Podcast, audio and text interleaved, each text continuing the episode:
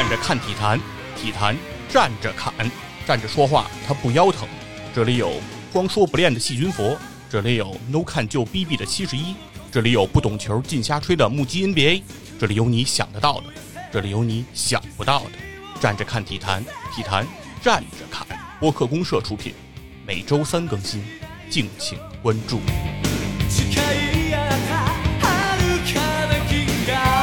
大家好，欢迎来到体坛战士侃，我是光说不练的细菌佛。我是 No Can 就 B B 的七十一，我是今天的嘉宾杨哥，我是来自 Underdog Sports，就是我第一次来串台，然后有点紧张还。啊，杨哥不用不要紧张啊，杨哥也是这个播客界的老炮了。对，老炮啊，今天我们的非常的 Happy 加奈。Happy 加奈对，是我们之前八十度 Radio 的开头曲。哎，对，那就先请杨哥介绍一下自己吧，跟我们体坛战士侃的这个听众们介绍一下自己，因为这是一次我们串台的节目。嗯对，然后第一个就是特别高兴，然后铁三上侃就是我也听了好多期节目，然后终于见到两位，然后虽然那个新云佛我之前是老熟人，然后他也听了好多期八十度 Radio 的节目，然后我们 Bar Radio 做了好多年也是，但是从周更到月更，然后到年更，然后就是摇了，现在已经年更摇是吧？然后已经到了现在，然后后来从去年开始，我自己做了一个体育的播客，叫 Underdog Sports，然后就是这个名字大家知道下犬嘛，然后就是。在体育比赛里比较弱的那一方，然后就是我挺喜欢这种感觉哦，Underdog 是这个意思。对，Underdog 是这种弱的我一直不明白。对对对，就是反没文化，没真可怕 就是能反败为胜的一种。比如说你看着他不行了，然后一会儿能说这个今天 NBA 嘛哈，对那个七十一可能特别气愤哈，然后就是类似这样的，然后我就想做一个呃以体育为中心的泛生活娱乐的这种，因为因为我觉得纯体育的话。我做的，比如说特别专的话，可能跟大家离得特别远。对。然后如果做的特别接地气的话，然后觉得特别水。嗯。然后我就想，就是能不能取一个中这样。然后我可能也有一些朋友，就是真的是做体育行业圈内，包括一些叫咨询啊等等的赛事做了很多的。然后，但是我其实想做更多的是大众赛事，因为这两天我不知道你们也，虽然说这个 NBA 啊、大球啊，或者是呃奥运会都是特别热的一个话题，嗯、但这两天在。咱们国家隔壁日本在做相扑比赛，然后很少人能听说这个，然后很少人感兴趣这些事，但是都是我感兴趣的这些比赛，包括一些小众的和还有就是大众健身这种，比如说。我之前这两天老去早上去天坛，然 后然后大家都知道天坛是一个体育圣地，对，就是我看那个踢毽子真特神奇啊，很棒踢毽子。对，在天坛就那些就是百年的古树底下，然后那波人就能听见踢毽子的声音，然后我觉得我想把那个都做一采样，我觉得特别好，就特别有意思。我觉得那真的是老百姓大众的运动，然后我想做类似这样的一个播客，对，但是呢。做体育还是要跟现在的这个当下的一些热门赛事还要做结合，嗯、要不然你就太接地气，大家不会听。对对，大概就是这么一个结果。大概我现在做了九期节目了吧，已经对。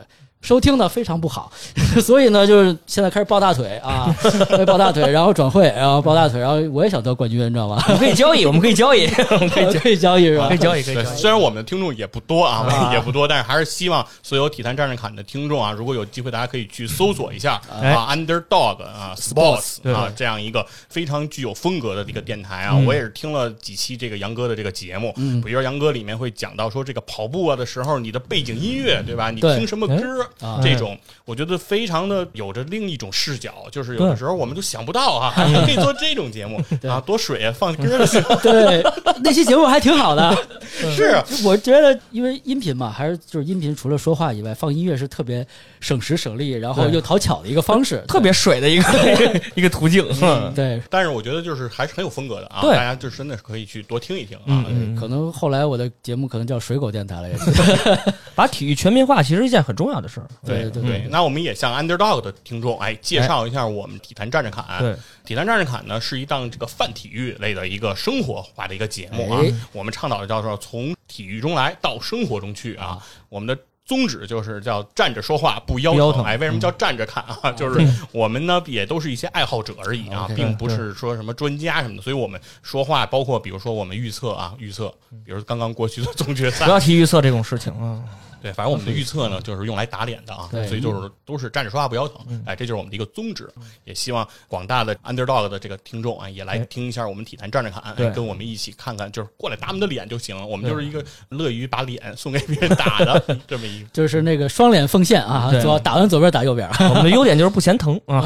对，哎，那今天咱们就是言归正传了啊，嗯大家也都做了介绍了，我们正值啊这期节目就在这个东京奥运会，哎，期盼已久的二零二零年东京奥运会，终于在二零二一年顺利召开了啊，真是不容易啊。太不容易了，很不容易，很不容易。嗯。对，所以正好呢，也正值这个奥运期间啊，我们几个人呢也想跟大家多聊聊这个奥运的话题，嗯。哎，说说这个奥运会，哎，那我们就先从第一个话题开始聊。嗯。第一件事呢，我们就想说说看看咱们几个人对这个奥运会有什么样的印象，对这奥运会有没有什么故事，能跟大家来聊一聊。那我们就从杨哥开始吧，哎因为呀我想啊，杨哥啊，虚长我们几岁应该，虚长有点虚。对对，有可能他看过这个一九六零年东京奥运会，哦，看看能不能从那时候开始讲啊。那是一个夏天是吧？一九六零年。第一次看奥运会是八八年汉城奥运会，然后真的是八八年汉城奥运会，然后那天我们是一个礼拜六，它是下午，而且在我们那个年代，礼拜六是要上半天课的，没有双休日，啊对都都是小礼拜。嗯这礼拜六上午要上半天课，我记得是上午还是忘了下午，反正那天放假了。嗯然后为什么要放假？要放假回家看奥运会，那是我记忆里当中的第一次奥运会。我觉得这不就是运动会嘛？然后大家举个牌儿，然后进去，然后就是能知道很多奇怪国家的名字。名字啊，，对，什么毛里求斯啊、约旦啊，这种小时候你都不知道是什么地方的人，然后哦，这个外国人啊，很奇怪啊，这就来了。举牌小姐姐很棒，对。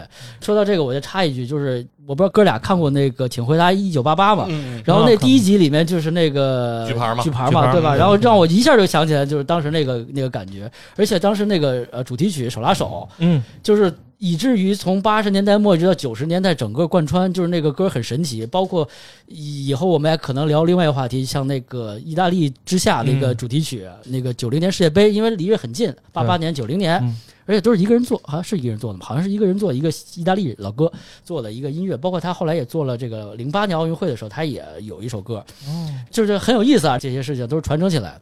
然后这是八八年是第一次看奥运会，有李宁，这是中中国李宁啊，真真是那个运动员李宁运动员李宁，体操王子啊，对，然后也印象不是太深了。第一届奥运会就完了，然后我们当时也派了代表团嘛，中国代表团，然后还是番茄炒蛋那个服装，然后去走了这个入场式，然后这是第一届，然后第二届呢，八八年完了就是九二年。九二年亚特兰呃巴塞罗那巴塞罗那，巴塞罗那。奥运会，然后印象最深刻的是开幕式射箭点火，对。夜里看，然后我觉得特别神奇，然后以至于那个画面，你现在一说我就能浮现在眼前，而且当时用的那个家用电视机彩色球屏也是重影很多那种，嗯。然后看的那个，包括九零年那就太多了，反正像跳水啊，伏明霞吧应该是有吧。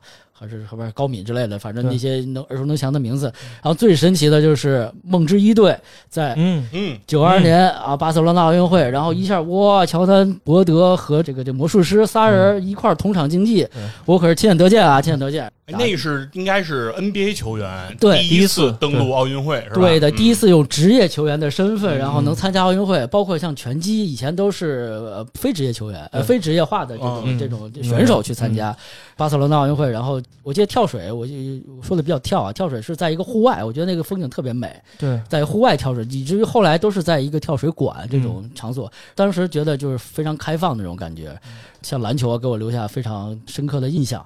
八八年、九二年，然后九六年是亚特兰大奥运会然后正好奥运会举办一百年。嗯，然后那个奥运会呢，我记不太清楚是什么了，反正我觉得那个开幕式的曲子特别好听，包括闭幕式的是 Celine Dion 唱的那个席琳迪翁唱的闭幕式的曲子。嗯当时我还不知道席琳迪翁是谁，但过了一年吧，过了一年，哎，就知道了。然后买 Hard Will Go On 了，对对，然后就是哎，哦，是这老姐们儿啊哦，就有点意思。就哥就开始画画来着。对对对对对对，船就沉了，杰克就是吐痰了，开始是吧？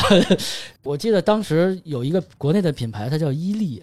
然后他出了一个火火炬，然后它啊。上面有 logo，是亚特兰大奥运会那个 logo，、哦。包括那个 logo 的名字叫 IZZY EZ，这个特别有意思，就是跟八十度 Radio 的另外一个哥们儿 EZ，他的英文就叫这个名字。啊，他是因为这个起的吗？他还不是因为这个起的，因为那个人是一个第一次用电脑动画做出来一个虚拟人物的一个吉祥物、哦啊，对，长得特奇怪的那么一个对东西，对对对。说是动物不是动物，说是啥不是啥，叫啊伊兹，然后中文翻译出来，然后就是那个九六年亚特兰大奥运会，然后嗯。logo 我记得特别好，就是一个火炬，然后底下一个火炬那把儿是个一百，然后我记得特别清楚。这个比赛就记不太清楚了，好像梦梦之二队去了吗？好像去了吧，应该是。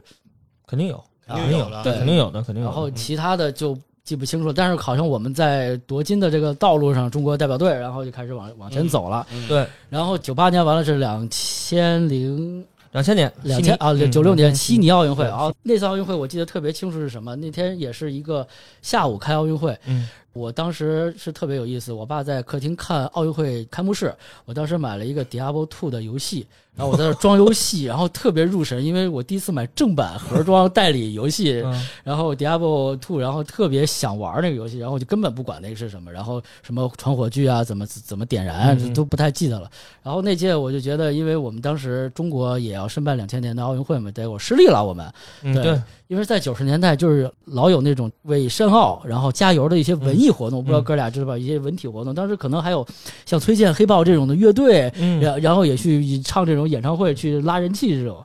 两千年那次申奥啊，当时我虽然比较小，但我啊知道这个事儿是为什么，就是当时反正至少北京有这么一个情况，嗯。就是鼓励职工捐钱，啊，对对吧？哦然后捐工资。就比如说这个月工资你捐出一半儿还是怎么着，然后直接上交，比如说各个单位啊什么的，当然是自愿啊，自愿都是自愿，但是呢也是群情激动啊，都是非常的，就是好像当时北京特别希望办这个两千年的这个奥运会，对。那届那会儿以为咱就拿了，对。就那会儿就真是以为能拿了。为千禧年嘛，对对对是吧？对对对。我我我印象中，嗯。当时反正是特别想办，因为是九零年办完了亚运会，对对吧？然后当时亚运会给这个所有算是中国人或者北京人都有这种特别激昂的这个这样一个情绪那。是咱开大门了嘛，体坛开大门嘛，九零年亚运会然后后来职业联赛啊等等就开始就是兴起来了，所以说，两千年这次咱志在必得，就觉得一定能行，而且说觉得咱们都众志成城成这样了，嗯是吧？老百姓捐款捐物，这还能拿不下？对，就好像是说在盐湖城公布吧，就这个这个最后一轮吧，咱们说啊？然后后来不是还爆出这里头啊，有些是吧？有些不可告人的东西，他他们这奥委会啊嗯啊不太干净哈，啊 IOC 啊，是弄的你说这事儿，然后给咱给整下去了。对，对，所以两千年这个奥运会，其实大家我觉得当时情绪是有点复杂对嗯啊，不像说其他的奥运会，好像说大家就是关注啊盛会这种，啊还带着一种愤恨能行吗？对，然后还有一些那个遗憾，然后嗯抱特别抱憾，觉得就是有点不甘心对，啊，为什么不是我们？嗯为什么是他们，对吧？然后那年的奥运会，我记得悉尼好像第一次有水下什么传递火炬这种奇怪的事儿。哦，好那像是火那火炬能防水，然后在海里头啊能传嗯啊！我第一次不是说水火不容嘛，然后就我就要看看水火水相火交融，水火交融。嗯对，然后那次的比赛呢，我也对中国代表团还有其他的不太清楚，我只记得卡特在那个比赛的时候，然后是跳过，是应该是哦法法国中锋，法国中锋，然死后亡之扣，死亡之扣是在两千年那一次，然后就不可磨灭了这个嗯这个印象。然后嗯卡特当时虽然是很有名气了，一飞冲天，就没想到第一次能看。真的是隔扣，不是隔，都不是隔扣，是跳过这个人。以前这种对情形只能在扣篮大赛上，嗯然后表演，然后看，然后这回在实战当中确实成功了，嗯然后也挺兴奋的。这种嗯这种，对我印象中是那个球员，就那个中锋，奥运会后好像不多久就退役了 抑郁症了，可能啊，说是就是在这场比赛中给他留下了特别深刻的阴影，对然后再踏上球场的时候，就总觉得有人要从自己脑袋上扣过去，说后来就告别了篮球这项运动。一上场就一黑影儿到啊那就是废了。侮辱性极强，伤害性更强，这这这好不了了。然后卡特那扣之后，不就是那双鞋就卖的就极火呀？甭管，反 Under 正 One 吧那会儿啊，呃不是不是 Under 不是 One Under One 了是 B B 少个四，对，是。是耐克那个 Sharks 耐克 BB 那四个，对就是那个橡胶柱嘛，对哦，对对哦，那山东柱四根有印象柱子哦，那个。就那个鞋，哦。就白蓝配色，对对，白蓝配色，嗯。美国队那个白蓝配美国队的色，配色，就那款鞋，觉得当时在学校里那就是最拉风的啊，嗯。就是你就能飞啊，对。只要有那个你就穿着就能飞，对对对就那感觉，是吧？甭管，反正我当时觉得那双鞋感觉就曝光度极高，极高啊，没错。但是好多我觉得都是假的，啊那那肯定，对。你说那一双鞋一千多，谁 谁全是铁管路的，对，然后后来其实回头再可以聊另外一个话题，就是就是一贼也是受过这个当，然后买过这个一双假的这个鞋，对。就是这个少克斯吧？对对对对，哦，他是当真的买的。啊，的，他就是反正少克斯鞋，然后哦。然后人就是反正被骗了，嗯，对，反正那会儿就是因为对奥运会熟悉度就比较高了，对。对，嗯。我们也年龄就对。慢慢变大了，我们也懂事儿了，嗯，对，那七十一，你再要不说说你对于嗯。奥运会的这个观看或者怎么样的这些乱七八糟？嗯因为毕竟杨哥虚长咱几岁，我关注的可能就稍微晚一点，我是九六年，哦，我还以为你是二零一六年的，九六年黄金一代啊，是吧？对，九六年就是亚特兰大奥运会嘛，就是之前杨哥说的，我就不再赘述了。有一点是开幕式，我记得特清楚，应该是拳王阿里对最后举的那个火炬，因为他那会儿已经是患病了，对，已经就那帕金森个对已经帕金森了，就那会儿他就是帕金森的这只手举起点起火炬那一刻，其实我特动容。虽然那会儿我刚十岁，但是我觉得就是因为我知道阿里的一些故事，但是还知道不是特别详细。但我觉得一个拳王最后患成那种病，最后当时的这个奥组委让他去点火炬，我觉得意义是非凡的。他是美国的一个象征。对然后虽然他那会儿已经患了很严重的帕金森症，对但是由他点起这个火炬，我感受到了体育的那种融合，体育那种文化，可能融融入到美国人民心中了。就阿里已经是美国人民的一个体育的一个象征，对，这是我一个精神图腾，对精神图腾的存在了。所以说，九零年奥运会是给我的印象最深的就是阿里的这个举火炬这个过程，然后就是零八年了。哦哟，奥运会零八年，零八年北京奥运会，这是咱们国家第一次承办奥运会，也是我记得没记错的话，开幕式有一首歌唱祖国的歌，我真的听着歌我就哭了。我觉得咱们国家虽然在体育并不是一个非常强大的一个国家，这个咱们后面再说，但是我觉得就是在全世界人民面前，我们第一次真正展示了我们国家的强大，并不是体育的强大，是我们国家从文化从各个方面的强大，这是我非常感动的。所以说那届的奥运会，咱们国家也是非常出色，拿了四十九块金牌，获得了金牌榜和奖牌榜第一，然后各项都是有很质的飞跃，所以那届奥运会给我的印象很深。然后就是一六年里约，嗯里约奥运会就是咱们国家开始进入了下滑期，就在体育奥运会体育的一些比赛项目上进入了下滑期，这个我们后面再说。嗯，然后就是关注到这届的奥运会，因为这届奥运会东京奥运会其实应该是去年，大家都知道原因改到今年。关注首先是它那主题歌，哎，我特关注，就是我就不知道这为什么用这首主题歌，就是我这好像应该是这首歌火，应该是一八年还是一九年开始，应该好像一九年，就是那个。用日文唱那个各种英语发音的那首歌，我不知道你们有没有印象，啊看过没看过？我知道那首歌，对，那首歌应该不是正式的主题曲，但是应该是一个申奥的时候，他们就用了那首歌对到做他们的一个什么申奥的这么一个形象的形象的这么一个就相当于北京欢迎你，哎对啊哎有这个意思有点这意思吧？就我觉得日本人自嘲这个这个能力还是非常强的确实他们那个英语啊，确实就是发音就就是那样说 Starbucks 啊，对对对对对，那种马库罗当豆子啊，对对对，就是这种听的就很迷惑。哎，但对是说一下这日本人英语发音啊，嗯特别我有一个有意思的事，就是我在东京问路。就是我从新宿地铁站出去，对，就是我出去啊，我就说想找那个地方嘛，我就问那工作人员，就是说我要从哪个口出，然后工作人员就冲这边一指，跟我说 n a b a s 然后呢，我当时想啊，这肯定说了一句日语，日语。就是这边请，嗯然后我就说谢谢，然后我就我就顺着他指的方向，我就往那儿走。走到那个口的时候，我就突然明白了，他刚才说的不是这边请，他说的不是一句日语，啊。他刚才说了一句英语，他说的是 number three，哦 Number 拿把 three 然后我说、哦。啊，对，非常的，当时我当时非常的震惊啊！我当时想想，哦。哇，就这个发音，还说什么英语啊？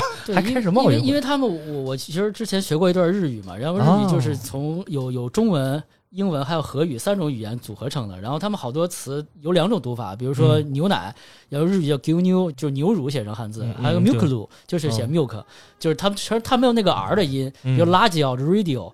就是他们全是这个 information，全是 information，它全是这种，包括大家肯定玩游戏都知道，最后 PlayStation 啊，对对对，一定要听到那个，我觉得哦好，这是正根儿，对，必须是地道地道，对，必须你看那广告什么然后最后就那几个方块圈儿插出来，PlayStation 必须出来这个，对，他日语就是这样，所以日本人那个舌头嘛，就是就是你能一听就能听出来，他们就那么说话，对，其实我还是更关注来说是更关注来说这届奥运会咱们中国体育代表团会有什么什么样的成绩，其实我还更关注的。对，啊，嗯，其实一是个唯成绩论的对，啊，比较关注这个奥运会的这个成绩哈，嗯战绩嗯啊。那我就聊聊我对奥运会这个记忆哈。OK，对，其实我跟其实应该差不多，因为我们俩年龄差不多。嗯就是呃，我应该是真正有印象的那届奥运会，也是从九六年亚特兰大开始了。嗯，像八八年的那个汉城奥运会，我不可能有任何印象啊，没事儿。我刚一岁，啊不会有不会有任何影响。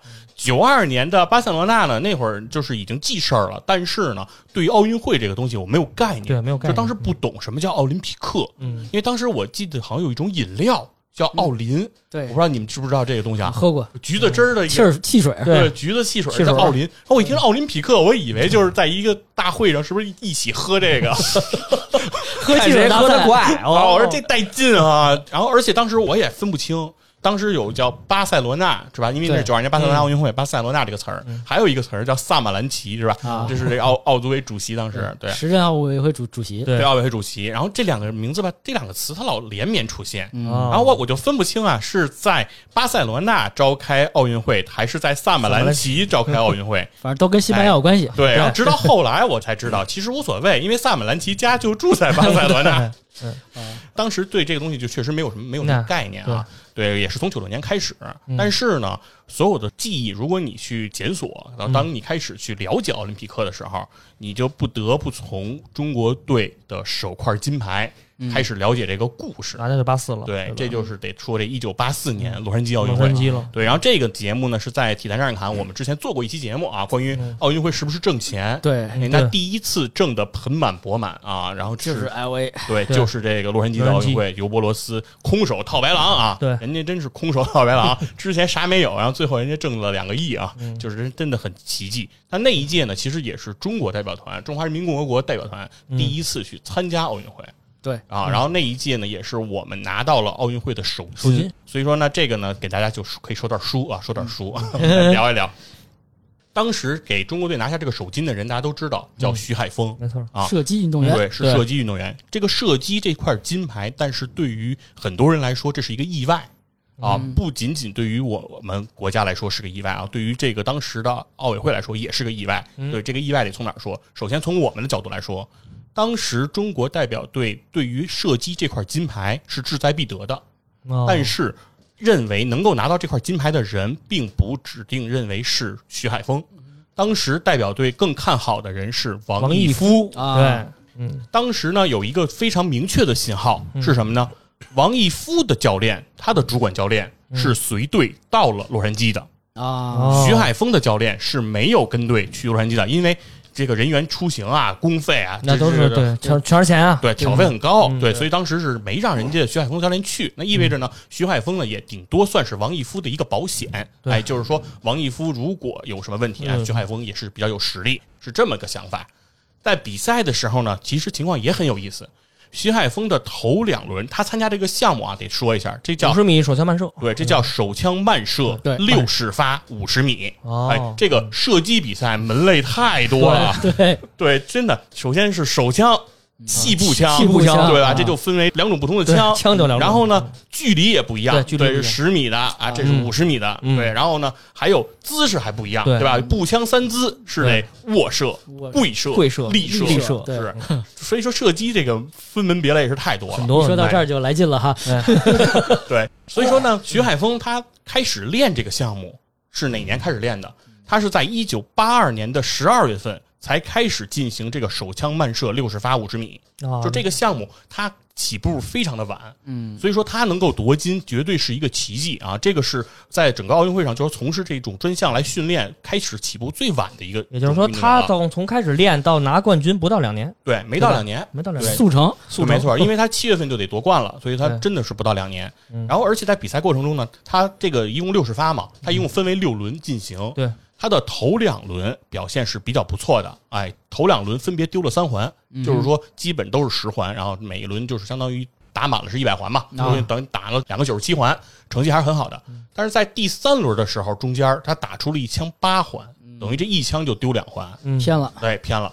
当时呢，徐海峰呢特别有意思，他没有继续往下比，哦，他出门了。啊，他离开了射射击场，到了大门外，抽了根烟，因为这是手枪慢射，手枪慢射的规则就是两个半小时之内把这六十发打完就行。对，就算有成绩，对，就算有效。嗯所以说呢，他中间这个时间呢，并不规定你可不可以停，所以他就出去了。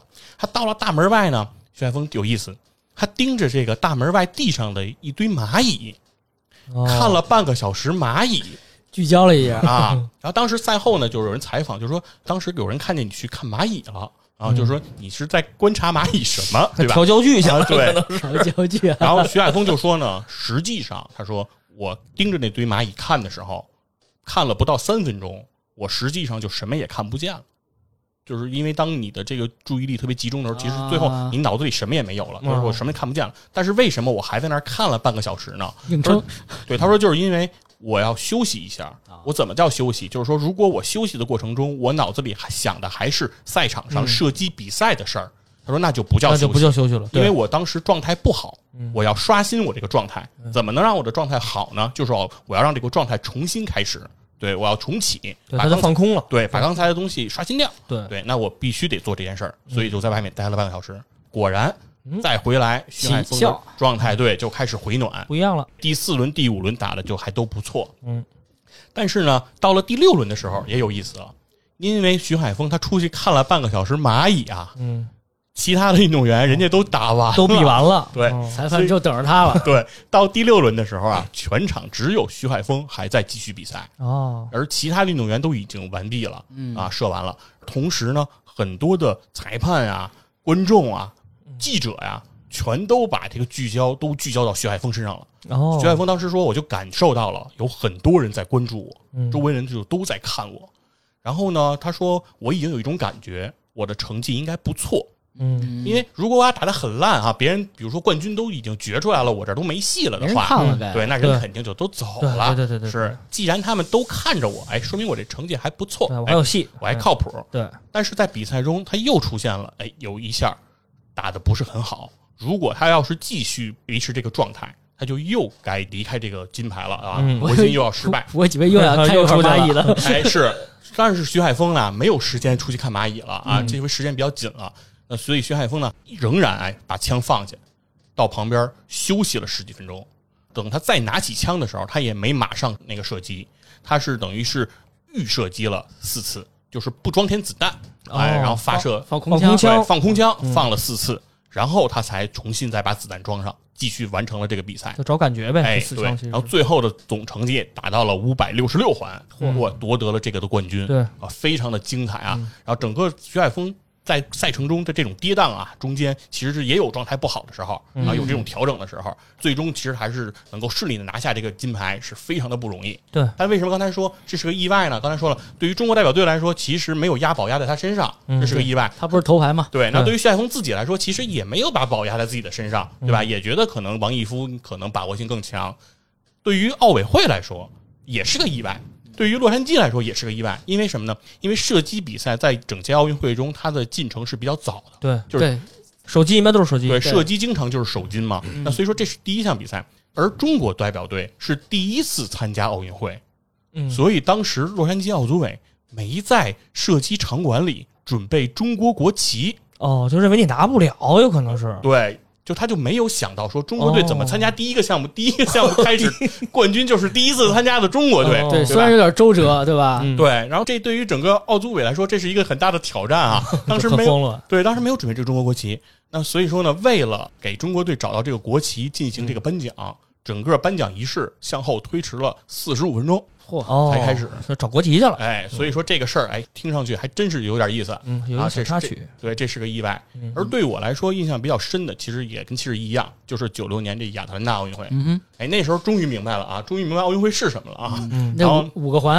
是吧？对，而且呢，当时已经开始吃麦当劳了。哎，麦当劳就出了很多这个奥运会的主题的饮料杯，对对，画着吉祥物的那个大的那个可乐杯。可乐杯啊，对，出了好多这个。现在又在卖了。是每届别的比赛都这样。对，那是我第一次啊，就开始就是关注这个麦当劳里这个杯子，然后开始关注这个比赛。嗯然后那一次比赛呢也挺有意思的，它是发生个什么事儿呢？是这个我们这个中国举重运动员拿到这个五十九公斤级举重比赛冠军的这个唐林生。啊，嗯哦，唐他这个比赛状态当时非常的厉害啊，就是特别具有震撼性，就气势很强，嗯强到了什么程度？他震慑到了当时裁判台上的所有裁判，嗯以至于是什么呢？是唐林生已经举起杠铃之后，这些裁判忘了摁灯，表示有效了，哦，我知道了，啊想起来了，以至于让唐铃生啊多举了好久，多举了好长，多举了九秒。是。然后最后，唐铃生是在举重台上发出了一声怒吼，对，这声振聋发聩的怒吼才把这些裁判给震醒，嗯。赶紧摁了这个有效，唐铃生才放下了杠铃。嗯，这些裁判也没见过什么，看来。是。给震是吧？也没见过这种阵仗和世面啊，是直接被这个咱们中国的举重运动员给震撼给了。镇住了。当时也是知道这一幕，哎，这个奥运会确实在心里留下比较深的印象。嗯尤其是在那一届，就是又有很多这种经典的画面，王军霞嗯，五嗯，千米这个长跑是吧？嗯。对。叫东方神路神路啊啊，披着国旗，哎是，呀，然后关键是超了对手应该二十多米的距离，就是领先优势特别特别大特别大。啊！而且关键是比赛结束之后，王军霞披着国旗又跑了一圈。绕场一周，绕场一周。对，给人那种感觉就是这个比赛对于王军霞来说太没有难度了。对，很 easy，然后就结束了。啊，这是是这就完了吗？对我还有很多体力 没有用完。对，正好王军霞那个年代是马家军特别火的那个啊年代，鼎盛，对鼎盛，对，嗯没错，所以说那个时候这一幕也是给我留下特别深的一个印象啊。嗯然后后头比如说像跳水，当时伏明霞，伏明霞，皇后了嘛，啊是拿了两块金牌，嗯啊，三米板、十米台，就是两个项目都拿到了金牌。当时感觉也是真的是王者的那种气势啊！只要在跳水台上啊，没有人能比得过他，就这种感觉。当时就是咱们乒乓球就不用说了，嗯哎呀，那甭说了，天团。马平、刘国梁，然后那个孔令辉，呢就是天团了。不，会不会打球这胖子已经 对吧？是。对，对刘国梁就是在那届奥运会先于孔令辉嗯。拿到了奥运冠军嘛，对。对吧？那是男子单打但孔令辉出道可比他早，对，所以说就是当时乒乓球也是振奋国人啊，非常的这个没有对手，嗯，所以说这个是当时从九六年，哎，就特别开始关注这些比赛了、嗯。啊。到了两千年那个时候，其实像刚才杨哥刚才提的这个美国篮球队，对其，实当时我们也是因为那个时候开始看 NBA 了。嗯，，开始关注 NBA 了，哎，对，然后当时就开始讨论这个美国国家队派谁打 NBA，哎，当时这种好像每到这个奥运会，大家对于美国梦之队对，选谁啊？哎。谁或者说谁不愿意来，是吧？嗯当时开始说说奥尼尔，不打奥运会，啊，当时就不理解呀、多浪费啊！啊，说这不爱国呀，对 啊，说这怎么能国家征召你打奥运会？对，是荣誉啊！对，你怎么能说不去呢？在他们那没有这个概念，是啊，我对啊，对对，完全不理解。然后当时应该是那届奥运会，美国男篮的这个首发中锋应该是莫宁，嗯对，对，当时说莫宁打中锋，哎呀，美国队不太强。但是当然了，美国队就算不太强，比我们中国男篮呢还是强很多啊。，对，你要你不能这么着说，是吧？莫宁那个时期好像换了肾了吧，都已经已。经换了肾了已。经换肾了，对已经换了肾了，然后我觉得这哥们儿都换了肾了，对于我来说做这么大的手术，还是做一个职业竞技强度那么高的一个，基本上就没有什么攻击力了，对我来说已经啊，对，但是当时就说对这美国国家队也是非常关注，然后之后就卡特的那死亡一扣，对哎，那个绝对也当时在学校里也都是风靡啊，风靡啊，当时都疯了。之后就是到了这个零四年，嗯，雅雅典典奥运，雅典奥运会哎，奥运会回家，对对，雅典奥运会是回到了希腊，是吧？嗯然后当时大家关注度也很高啊。那那一届比赛其实最让人振奋的就是刘翔。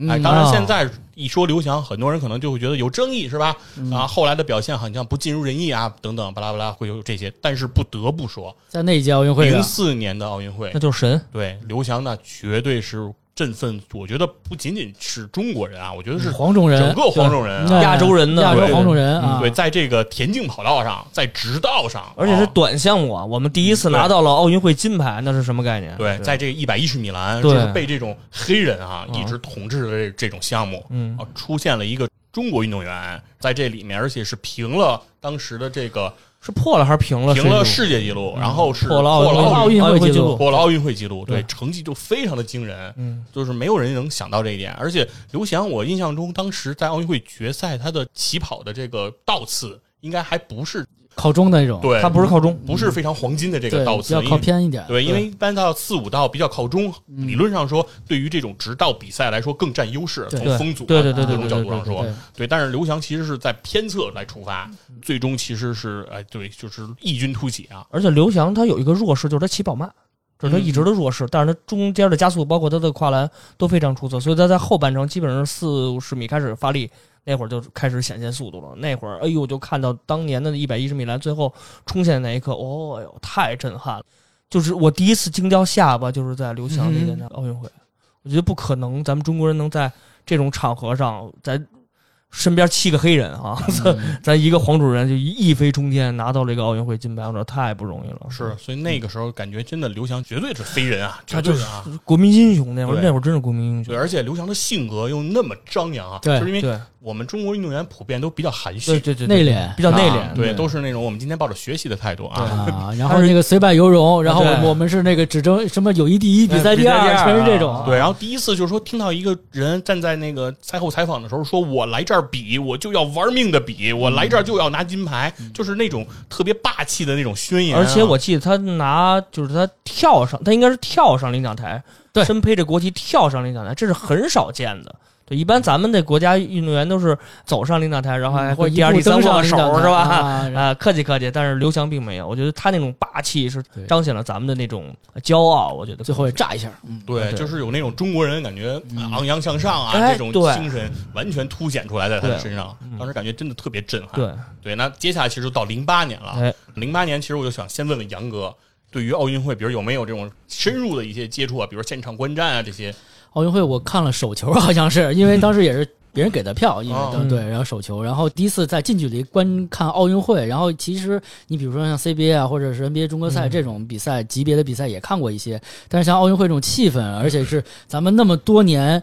准备，然后终于在家门口，然后能看这种比赛，然后觉得就是也挺不可思议的，就是确实能感觉到真的是现场和你在电视机前面看的完全不一样的感觉。而且第一次去到那个刚修好的这个奥林匹克那个公园附近，比如像鸟巢、水立方，第一次近距离的去看，因为在他们建造之前其实也很很久了，然后一直是工地的感觉。对，当时还就是和朋友一起去拍了好多照片。可能现在再也看不着那个鸟巢周围全是土，全是工地，还是那个铲土机那种那个挖掘机那种感觉了。对，觉得很很神奇。然后在那个就景观大道里走嘛，我记得特别清楚，是应该西班牙的长跑队的一些人在里面训练，也是就在那里面走。他们就光着膀子两个人，特别湿手，然后肯定是穿西班牙的队服，下面写的字嘛。嗯，哦，我觉得体育奥运和我这么近那种感觉。其实奥运就是只是那一个时刻那个阶段，但是其实对，比如像在北京生活的这些人的生活改变了很多，比如像地铁啦，修了很多设施啦，等等的。然后比如说当时好多人都要学英语嘛，然后对，然后就是说 我们要那个给外国人指路，努力的努力的学拿八岁，对拿八岁，然后要当志愿者，然后那个要为为这奥运出力啊，服务啊等等，就是这种意识性的东西也在里面。然后包括去奥运的那个景观大道那叫。什么区域吧，然后也是吃到了奥运套餐，然后在奥运套餐是什么？麦当劳里，因为你它里面的饭跟外面的麦当劳不一样，那个配置哦完全不一样，而且价格要比外面贵很多。对对，然后里面的就是都有什么内容啊？双层牛肉汉堡，反正不是巨无霸那种，反正对。然后我记不太清楚了。然后我觉得为什么？因为能吃的好像只有麦当劳，因为它是那个唯一的唯一的唯一的供应商供应商嘛。只能吃那个，然后我觉得为什么这么贵啊？它叫什么奥运套餐 A、B、C 款，然后给你巴拉巴拉的，我觉得。第一次给我感觉到商业的奥运和一般的有有商业的味道，因为你可能味道怎么样？我我比较关注这个味道，反正这 反正虽然说贵，但是量确实足一些啊。对，可能还是就是一分价钱一分货，在外面吃不到那样的那么满足的汉堡，有点像它的肉饼会更厚，对，有点像汉堡王那种汉堡。哦，你能就就这这么一说，大家能感觉，你大家都知道麦当劳和汉堡王的汉堡都是汉堡，但是汉堡王的汉堡可能会贵一点，然后会更饱满一些。对，就给你这种感觉。我第一次觉得，哦，麦当劳也能做。这汉堡，为什么你不做是吧？但是代价是很大的。对对对对，然后就在里面看，就第一次觉得近距离商业的这种东西特别近，而且就在那一那个时期，比如说说到商业这块儿，因为就是有好多奥运特许产品，比如像联想当时是奥运合作伙伴，然后它好多电脑是加五环的 logo 啊，那那那些包括一些饮料啊，你买的一些吃的喝的，然后最早不是很理解，然后说哦这个随便都可以用啊，然后后来说用这个可贵了，然后然后不是你随便都可以用啊，等等等等。对，就是觉得第一次在家门口看奥运会真的很神奇。这种这个手球场馆是在哪儿啊？手球我还真忘了，是人带我去的，然后特别远，就能只能下车，因为也得徒步进去。很多场馆都是不能很近距离的开车或者是怎么样的进去，忘了是在哪儿了。对，对，然后也不太关注手球，也不太懂规则。说实话啊，说实话，就是哦就这场比赛是哪个队和哪个队，我都不我都不记得，哦就是。当时只记得特别红和热闹，然后哦，全是你看就就就来看手球啊，第一次看手球比赛，你说篮球啊、足球我都看过，说手球确实很少看啊。对，这种手球比赛，然后场地啊，这不是五人制足球比赛那种场地嘛？嗯然后但是大家也是，然后假动作做的非常逼真啊，跳起来各种跳起来各种晃，对，感觉手球运动员制空能力比篮球运动员感觉要强强多了。强多了，我这啊核心腰腹控制能力，嗯。跳一下各种假动作，然后守门员也是跟足球那种手嘛，对吧？嗯对，传来传去的，我觉得，而且他的爆发力比足球要强，因为它场地小，嗯，拿手去砍去拽，然后这劲儿也挺大的。当时现场观众的，比如气氛啊，人也是非常爆满的那种状态嘛。我觉得我可能第一次看这种就是奥运会级别的比赛吧，嗯我认为，因为就是包括从安保啊，然后各种设施啊，以及里面的场地布置，都是跟别的不一样。比如说咱们看过 NBA 中国赛，其实那一个也是 NBA。的一个壳子在里面，都是中国在运营。嗯对，那个其实包括从安保到进去通道，然后怎么安检，包括等等等等一系列都是很严格的。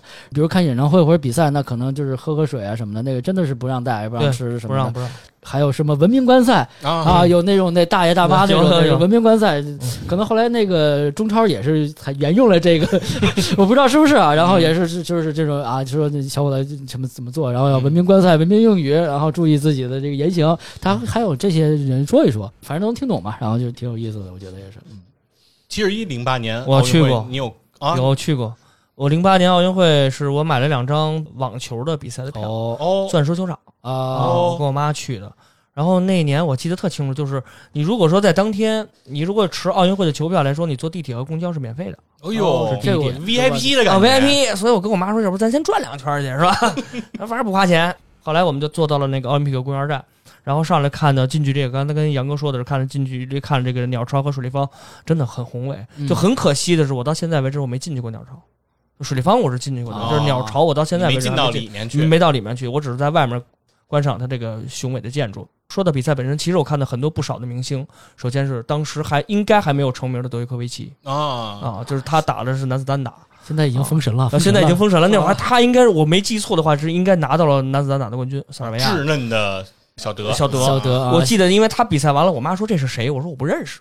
嗯。然后他获胜了以后，他披着一个塞尔维亚的国旗嘛，而且在那场比赛的晚上，我看到了费德勒，当时费德勒就已经很有名了，他对，费德勒好像当时已经是。天王了，对在那个奥运会开幕式里，就是瑞士呃旗手对旗手应该就是费德勒，而且且还有一个很长的特写是给到了费德勒，对。就是后来照各路明星的时候，科比是十秒嘛，费德勒其实时间也不短，对，因为当时应该说是整个国外的这些明星只有两个人引起了当时鸟巢里就是轰动。轰动。性的掌声嗯，一个是科比布莱恩特嗯，另一个就是费德勒。啊，。费德勒啊，嗯，然后费德勒我也看他是拿到了男子双打的冠军，哦。还有就看到了大小威，哦。大小威是参加了是女子双打还是大威是女子单打，反正我都看到，因为那个球票是这样，就是你买的那个是一个决赛的门票，如果说你是。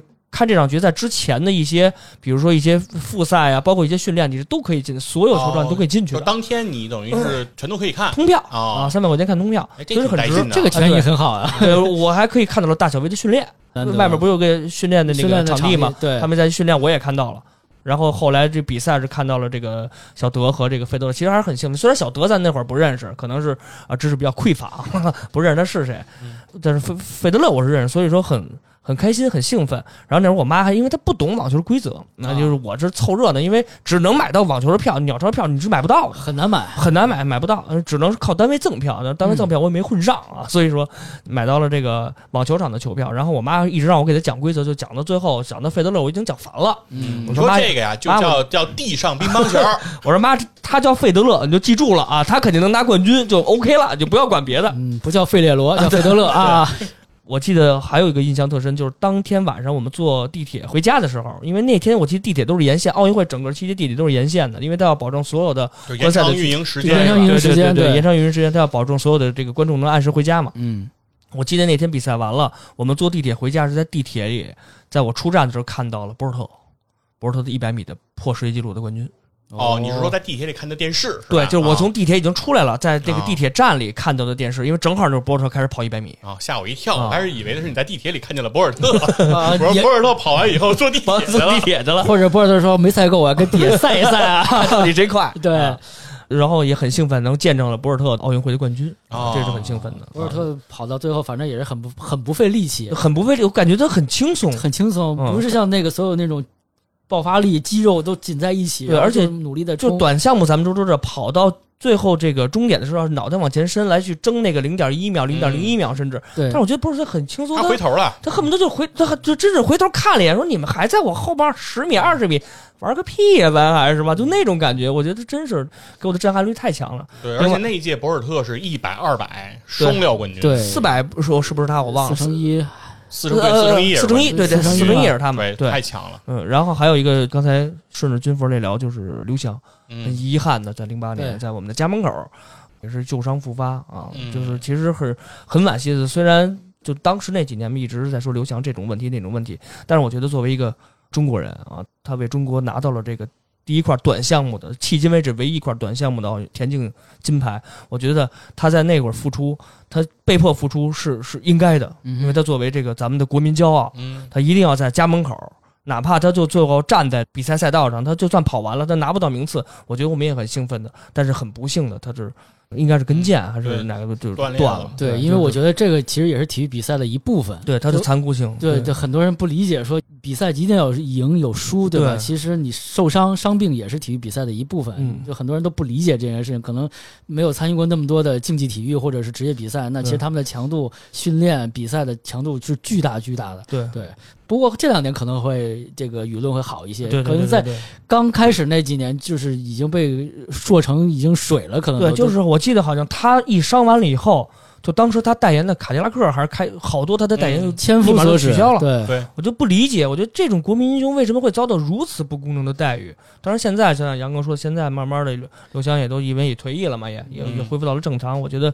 还是那对，开始去从事，手机评测了。对 反正零八啊年的给我的印象还是真是比较深的。嗯，是，然后我零八年呢是看了一个这个沙滩排球的比赛，哦，在长安公园、对，啊在就在特别绝，我跟你说，长安公园真是在长光，对真没印象是在安馆，它光。是搭的临时场馆，对然后就是铁架子搭出来的，然后它在这个奥运会应该是刚一结束，这个场馆它就拆掉了，对特别临时的一个建筑啊。哦，对，它就是在这个长安公园里面，哦海洋沙滩节呗。对，我我插你一句，海洋沙滩节是不是从那打那以后就对啊开始年年有可能弄的？对吧因为因为是这样的，它在场馆外是做了一个沙坑的啊具体详情我是在这个奥运会是不是赚钱的那个节目里跟野人我们俩聊过了这个事儿啊。但是就是说再跟大家说稍微说两句，就是他在门口有一个体验区啊，哦就是那个呃用的沙排比赛的那个沙子，然后搭的一个很大的一个大大的那种体验。哦我觉得有可能啊，后面的这个沙滩节有可能跟这个也也有相关些传承性哈。啊，对因为那个沙滩是在节目里说，因为那沙子其实要求质量会很高。对对对，它必须得有什么什么级别，然后才能去打这个沙滩排球。虽然我们也没有真正在海边去做这个，对，在朝阳公园也挺神奇的一个地方。对 对，咱们咱北京是没有海的嘛，没有海海的，但是呢，他用的这个沙子又是相当于从专门的地方，然后筛选，然后再运过来的的啊，对，都是非常高规格的这种嗯比赛。对，而且我看的那个比赛是女排，这这个这个这个非常那那个那指定得看女排的对男的，谁看呢？说错了，说错了，我我我我说错了，啊！我看的是男排，白激动了。不是我说错了，我今天想说的是什么？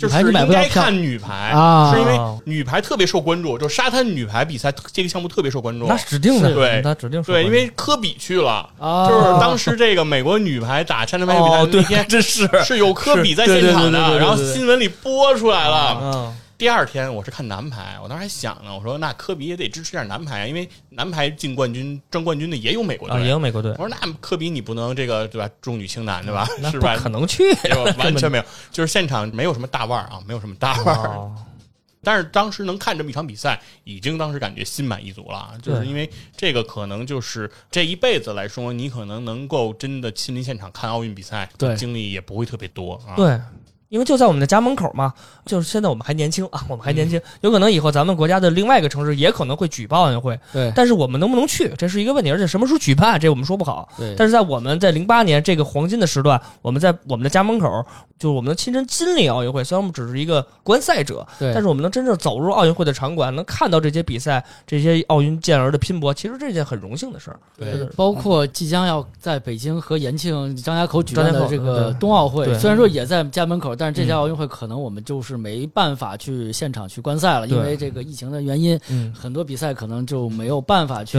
看了，所以也是更加遗憾，就已经在家门口了，然后又举办了冬奥会，嗯，没法看。哎对，正好说到冬奥会的这个话题了啊，嗯因为杨哥的很多工作是和这个冬奥啊、跟奥运有相关性的。哦哎，能不能给我们讲讲？就是因为这个，我们普通人可真是没这个机会啊。对，我是服务一个这个冬奥的合作伙伴，然后帮他做一些冬奥的一些营销的一些活动，因为他可能就是第一次做这种奥运赛事的营销，其实也很神奇嘛。然后就是在这个周期内，他们要去做一些呃事情，做影响力，包括这个礼拜一刚刚完的是冬奥会倒计时两百天，就是这种时间节点的这种事情，他们都要做一些营销，嗯包括跟他们的品牌啊，并跟他们产品做一些结合，然后我会帮他们做一些这样的一些案子，然后帮他们去做一些线下的一些执行之类的推广啊等等等，挺有意思的这这件事情。因为北京冬奥会的合作伙伴除了 top 级的那些，然后嗯本地的大概是十家还是十一家，三峡是最后一家，然后他们每家都是各显神通，比如说从第一个中国银行啊、中国国航开始。他们每家都自己有自己的玩法，实际上 这是一挺有意思的一个。哎，这能不能给我们举举例子？就是他们有没有什么创新的玩法？创新的玩法，啊比如说像那个中国银行，它可能就是要做一个数字人民币的一个推广。哦到时候在这个冬奥会的时候，因为在一八年平昌奥运会的时候，比如说 Visa 就做了一个非接触式的一个支付的一个手段，他们会把支付的芯片放在手套里面，因为很冷，然后然后你就去。触摸一下这个 POS 机就可以消费了，嗯包括他们会把消费的芯片放在一个 PIN 一个徽章里面，然然后那个徽章也是你接触一下，然后也可以去消费了。然后就是带一些科技感的东西在里面，包括我最近看的一个插一个题外话，就阿里巴巴。因为它是 top 级的赞助商，给东京奥组委的这些新闻的这些圈儿的工作人员也做了一个徽章，嗯。那个徽章有社交功能，嗯。然后就是说它会有 Instagram 啊，有 Facebook 还是什么东西，然后大家可以互相加好友。哦。啊，然后就互相加好友，而且就是还有一个功能能计步，然后然后呢就是说你每天呢也有一些运动的属性在里面，哦，而且这有有点像穿戴设备的那种啊。对对对对，它是它是一个一个徽章，然后它里头哦有个磁铁吸吸盘扣，然后能扣在身份上或者夹在领子上或者衣服上，然后大家可能非接触式嘛，然后大家互相怼一下，然后就可能互相加好友了这样。哎，啊这个和那个现在这个疫情，我觉得也有对，然后相关性啊，然后挺有意思，啊而且啊减少这个密切一接触，啊而且这个还是很限量，然后只有几百个吧，然后也、哦也不能交易什么的。然后我觉得这个也挺有意思，像国航，国航是要做什么？做火炬传播。然后火种从希腊采集过来，要坐飞机。然后比如说说伦敦奥运二零二零二零一二年伦敦的是那个英国皇家航空嘛，嗯，然后在中国就是国航，然后要把那火种就专机啊，专机肯定是专机，给放一个椅子上，对。对然后运回来，然后国航要干这个事情，对。哎，那他是要从就是比如说举办过奥运会的这些场馆，就是说举办地都采集这个火种，有这么一个仪式，是这意思吗？对啊，就是说所有的火种都是从那个希腊雅典的那个那个那个圣城那个地方采集。你反正我第一个印象是呃那个叫九零年亚运会的时候，然后采集那女孩叫达娃央宗，是一个藏族姑娘，我记得特别清楚。然后她真的是。女神一样那种装束，然后去采集完了，然后去点火炬。然后每届奥运会都是从希腊采集火种，然后采集到举办地，然后再经过举办地，然后做一个火炬的传播哦啊，这么一个过程。每届奥运会，无论是夏奥还是冬奥，都是这样。哦，对，所以这个国航要做这个活动。然后伊利呢就很简单，它就是卖牛奶，卖这个哦周边产品啊，对。然后就是之前也打过架，跟那个蒙牛，因为这个我们可以回头再展开这故事。去年嘛，这个事情，然后弄得很不高兴，也是。然后伊利就是做这种快消品嘛，然后包括奶制品，嗯。所有奶制品或者饮料之类的，因为饮料有 top 级的是可口可乐在做，嗯，然后底下的奶制品是伊利在做。那就是说，整个奥运会期间，嗯。这个运动员、这个参赛人员、工作人员喝的奶，对。都是咱伊利的呗。，对，只能是指定是伊利的奶。哦，包括一些饮其他一些饮料吧，对，然后像安踏就嗯不用说了，现在中国之光，嗯。所有的这个服装装备设备，就是领奖服也好啊等等，全是安踏去设计，而且包括一些志愿者的服装也是安踏在做。啊、哦，然后志愿者又分那个红线内、红线外，比如红线内就是赛区以内的人，然后穿的什么服装，然后比如说咱们有社会那些志愿者，志愿者其实话题也还可以聊一下，对，哦，因为他要有赛赛会志愿者，还有就是这些赞助合作伙伴，嗯然后也有他们自己的志愿者，比如说像像中国银行，它有自己的那个奥运支行，然后他们也会做这种服务，对，因为他们要做外币兑换。因为这些运动员来了中国，他怎么去消费？虽然说可能现在因为消费场景也被限制了很多，嗯因为不太像以前，咱们可以去故宫、去长城，然后他们可能会在这些范围里头去消费。啊，还有像什么两桶油，中国石油、中国石化，哦，然后指定用油嘛，开车用油这些的能源，基本都是这个国我这我真。想不到啊。对，然后啊汽油也 对，然后有有意思，有当然有意思了，啊对啊，然后包括国家电网、啊你所有用电电啊，照明嗯设备、电力要保障嘛，对的对的，还有像那个 PICC 是中国人保，人保啊保险，所有的这个比赛的运动员参赛的保险全由他来去负责。嗯，最后是三峡集团，三峡集团很神奇啊！三峡集团回头跟大家说，下面说吧。然后三峡集团也是有他自己的目的，然后也是一个合作伙伴，因为三三峡是那个发电的那个三峡吗？三峡集团，哦对对对对对哦，然后就很有意思。然后这些，因为我们我是在做某些企业在做这嗯些这个体育营销，然后他们自己有自己的一些方式，比如说他们要成立自己的这种滑雪协会，嗯，因为也就就着这个，因为他们要因为冬天一定要上冰雪嘛，十万人上冰雪，对，我我们我们的口号叫三亿人上冰雪，哦三亿人上冰雪，现在大概差不哦三亿人就是人次，其实说太少了就是三亿人上冰雪，因为就是从哦冬奥会申办之后，就是提出这么一个口号，嗯然后要三亿人上冰雪，大概现在两亿多已经上完了吧，因哦为就是 确实很火爆，就是。包括去年疫情，学就是北京周边这个崇礼嗯。那边雪场没有开，只要你一开雪季，大家都憋着到冬天，就疯了一样。然后哎，对，对现在这个崇礼的这个滑雪场那几个有名儿的，像云顶、万隆，因为对它俩是背靠背，然后像其他的什么太湖小镇等等，就在那几个都有。对，感觉那个里面现在就是到雪季的时候，有时候一票难求，这个雪人满为患，确实是，而且雪票的回头我们可以单去一些节目，因为雪票特别复杂，啊，它有有有平日票，有节假日票，还有高峰期的票，有粉雪期。哦所谓粉雪期就是就粉末的粉啊，粉雪期。哦那个票又不一样，嗯然后有有半天的票、一天的票，然后两两天的票，然后还还有那种好像说可以在里面租个柜子，就是说我在这儿有个啥东西，呃，对，然后啊自己 VIP 的板儿什么哦，滑雪板和对那个滑那滑雪服然后这都是单次票，然后还有啊包括那个加酒店，然后加住宿嗯啊，然后对，还有温泉是吧？对，然后还有季票、季卡，就是说这个雪季我买，然后就啊。不限次、不限时去花，然后季卡可能大概九月份、十月份就开始卖了，因为每哦。每回的雪季大概十月初或十月底，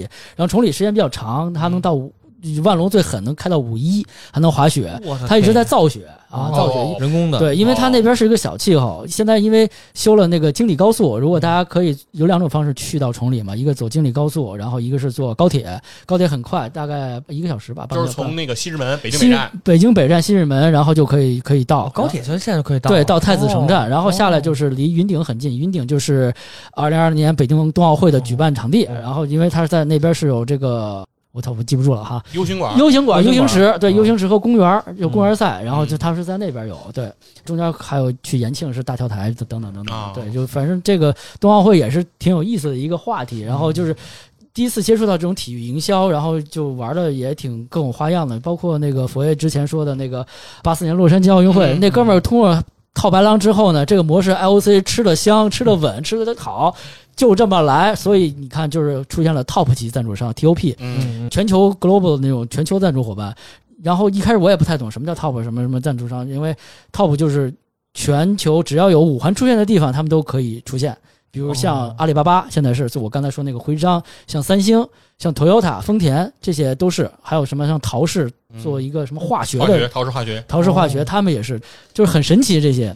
包括零八年像那个保洁，也是那个北京奥运会的合作伙伴。嗯对，他每届都会有一个 top 级，然后每届有当地的一些，包括东京哦。这回有是多少个，四十多个还是还是多少个和这个赞助商，而且他们都摒弃了这个行业的，就是咱们俩是同同行的这个问题，比如说美津奴和艾什克斯俩人一块儿能一块儿去参加，因哦，为以前是有排他性的，因为对，因为这个奥运会是排他性的，每个品类每个行业只能有一种，只能有一家。对我有安踏就不可能有李宁，李宁。对，就是这么样。我有中国银行就不可能有其他的银行，嗯。我有伊利就不可能有蒙牛，就是这么简单。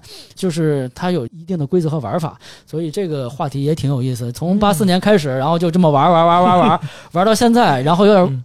又到另外一个阶段了，现在又有点卖不动了，嗯。因为就是像东京奥运会有这么一档子事儿，大家谁也不知道能不能干了，因为哦以前都能挣钱，东京这回血亏，对，然后不办比办更亏的更多。对，因为你就更收不回来钱，这现在能收回点是点，所以就是他们现在就是在考虑，然后但是 IOC 特别聪明，然后把那个后两届都卖了，呃，一个是巴黎，一个洛杉矶，对哦呃，对，已经都卖完了，对，然后大家看着办吧。他是在同一天宣布了两届奥运会，这也很神奇，我也看出奥运那个 IOC 有多想那个去回笼资金。对，当时我们的感觉就是那个奥运会说不许跑，对洛杉矶你不许跑。对，因为 IOC 它其实呢就是卖的最多是转播权嘛，嗯转播权，而且它这个说多一点就是 IOC 它这是所有奥运会的比赛都要免费看，嗯所有的比赛都要免费看。他的意思说要传播到世界的每一个角落，就是贫民窟，我只要有电视能收到卫星电电视天有电有有有影像，就要免费看这个。奥运精神啊！奥运精神它不能作为商业化，它就是反向收钱。你要是在你的插，你做其他节目插播广告是可以的。你比如说，但是你看奥运有一个规则叫奥运那个赛场清洁计划，嗯就这些都挺有意思。做奥运，然后过两天就是，比如说北京做奥运会的时候，就以户外的广告就是，比如在赛时区的有些就要清掉了，因为你不是奥运赞助商，你不能出现在这个区域里面，因为你可能有可能会入画，因为你没有、哦，你没有花钱，你就不能上。对，然后这都是从八四年奥运会开始啊，洛杉矶就开始干这事儿啊。你交了钱就有明白入场，嗯哎，明白。刚刚过去的欧洲杯不也有这事儿吗？是吧？对把可把可乐挪开的那个就让他走。对，因为这个都是商业的，因为现在这个是已经就是纯商业化了嘛，然后这商业的味道在里面，就是权益啊、管控啊，就很多，包括然后也有反隐性营销，然后有打擦边球的啊，嗯各种各样的，有正派的，然后有。打擦边球的，然后等等等等，就特别有意思。这个奥运营销就是一个特别大的一个生意，而且是人类最复杂的一种活动，有体育，嗯有音乐，有大型赛事组织，有表演，有旅游，有交通，凡是能人类能涉及的这种活动啊，它基本都沾边儿。嗯什么赛事直播，什么等等等等的，嗯就特别复杂，而不像简单的一某赛事，就打完了完了，赛完了完了。比如欧洲杯，那可能开幕式、闭幕式就完了，那没有什么旅游交通之类的东西对。那这这个期间，你其实是对这个国家、这个城市的一个风风貌的一个展示，嗯一直在推出这个时间。那可能就跟佛爷说的是，巴塞罗那在之前我们都不知道是在哪儿，这个是个国家，是个地名儿还是个人名儿，对吧？然后以至于后后来说巴萨知道是有巴塞罗那这个地方。呃，再说回来，说的有点远，这然后奥运会这个事情呢，就是大家现在就是也挺难受的。之前大家也是心情特别高，然后东京奥运会来了之后，出来这个问题之后也，也挺那个想现在的应对办法。而且在东京奥运会今年上半年特别有意思，东京奥组委和北京奥奥组委两个组织呢互相说，那个你们中国东京奥组委说啊，你们中国这防疫特别好，特别强，你们有一套方案没有？跟我们学一学。然后北京奥组委说啊，东京你们要先开，我们要先学习你们。然后俩人说，你看你们都要能组组织成功了，我们就一定没有问题。然后俩人开始互相这个扯，有点斗心眼有点斗心眼儿，对。嗯然后你你先，反正你先来，对吧？然后你又成功了，你又不告诉我，然后俩人嗯，呃还挺有意思。东京奥组委那更有意思，然后各种换人，然后各种说话。然后刚才你说的那个歌曲啊，我昨天看最新的消息，嗯东京奥运会开幕式的曲子，然后要换，实际上只有三天时间了。具体要换哪首主题曲没定，因为因为那个人好像出了个问题，那个人好像有一些政治倾向，还是什么、哦什么什么什么歧视、种族歧视之之类的啊一。些政治的原因。对，然后那个人的歌就不能用了，然后要换另外一个。我说这就几几十个小时了，这个这奥组委就不睡觉了嘛？这个啊，所以这个奥运的故事真的特别多我。说就拿那哆啦 A 梦的主题歌就完了呗，是吧对，你说哆啦 A 梦就是在这个上回这个奥运会是哪儿来？上一届啊，里约是吧？啊，鲤鱼，然后呃安倍穿着马里奥的衣服出来，真的我没想到，嗯，我没想到一国领袖啊，领领导人，然后来这个来水管工，你这这嘚玩这么浪啊！哪有那么不着调的？对，然后就今天看的消息好像是，确实是在今年的这个东京奥运会要融入二次元文化，啊。就，肯定是要在场馆里或者是或或者在各种的这个渠道里会有融入二次元，因为这也是日本的一个标志嘛。对，肯定的。对，所以就是日本，因为就是在六六十年代举办了那个奥运会，然后让嗯。日本一下腾飞经济，然后对就到八十年代然后泡沫经济，然后其实日本人想这回再来翻一牌，嗯，结果没想到我靠牌烂了，就是就是就是俩烂牌，俩三了，最后比如说俩俩准备王炸，结果就是俩三了出不去了。但是我觉得国运嘛，因为现在其实所有的国家现在都在赌国运，就是因为他也想靠一个就是重大的历史事件来来来来，因为像比如说我们二零二二年的北京冬奥会是。中中国这是重大的历史节点的一个事件嗯啊，这对我们的国家的发展是非常重要的一个历史节点。对，所以就是办起来就一定要去做这个事情。但是东京也是想做这个事情，然后结果没多好，可能是。嗯，然后呢，觉得杨哥的这个经历，我觉得对于他自己来说，应该是一个特别宝贵的一个职业经历、啊。哎，没错，啊就是说，比你之前可能服务的其他的这种项目啊，这种领域来说，这个更令你兴奋啊。对，因为本身你也是比较热衷体育的这样的一个人，然后这样的话能够亲身的参与到这个项目当中，然后呢，而且能接触到这些比较新颖的、啊、比较潮的这些营销方式啊，这些，嗯然后确实也能给我们讲到很多东西啊。对接下来其实我们未来可能也可以。就这些话题，然后逐个来展开啊，没问题啊，多给大家来分享分享，让杨哥在工作中啊经历的这些趣事啊，应该是非常的有意思。嗯，哎，那今天呢，我们就先进入我们今天最后一个话题了。哎，这个话题呢也是七十一啊，准备良久啊，哎已经准备了几个月。其实我们一直都在想聊这个奥运会，我这大纲都没了，就是重新又写了一遍。对，就是说一直想有一个话题，其实是说大家都知道，其实中国人对于这个奥运会其实有一种不同的情节。对啊，我们一直其实对这个金牌榜、奖牌榜都非常的热衷和关注。关注啊，对，那究竟到底就是说我们未来，或者说我们从现在开始，或者说从这一届比赛开始，你们觉得是我们应该把目光着眼于仍然保持这种金牌至上的这种想法？还是说我们换一种思路，比如说重在广泛性的这种参与，哎，嗯。全面的这来在这个赛场上展现我们的风采，而对于成绩我们就不要过分的苛求了。哎，究竟大家是对这两种观点哎持什么样的一个想法啊、可以来说一说啊。哎七十一可以给我们先来讲一讲哎关于你我先打个样收集的这些内容啊。我个人首先说一下，我个人是比较这个热衷于还是全民参与这块儿的内容，就是金牌至上。其实我是，并不是说是厌恶和反感，就是我是不太推荐的。为什么？就首先说几个数据吧，因为刚才咱们也说了很多这个关于这奥运会的一些趣闻，然后我就说一下两，其实两千年奥运会咱们中国金牌榜二十八块儿，咱们中国哎代表团呢获得二十八块金牌。其中主要分布有举重，举重五块，跳水四块，羽毛球、乒乓球各四块，射击、体操各三块。为什么要单挑出这届奥运会呢？因为这届奥运会，也就是说咱们一些主要的优势项目开始定型，也就是说从两千年开始以后，一直到一六年。这几届奥运会，咱们这些优势项目一直是很稳定的成绩。当然，我会说一个另外一个情况，就是在一二年的伦敦奥运会，咱们开始有下滑项目。首先就是射击，咱们射击当年一二年的伦敦奥运会，咱们仅仅获得了两枚金牌，那也是咱们开始有奥运会这个射击开始拿金牌以来是最低的一届。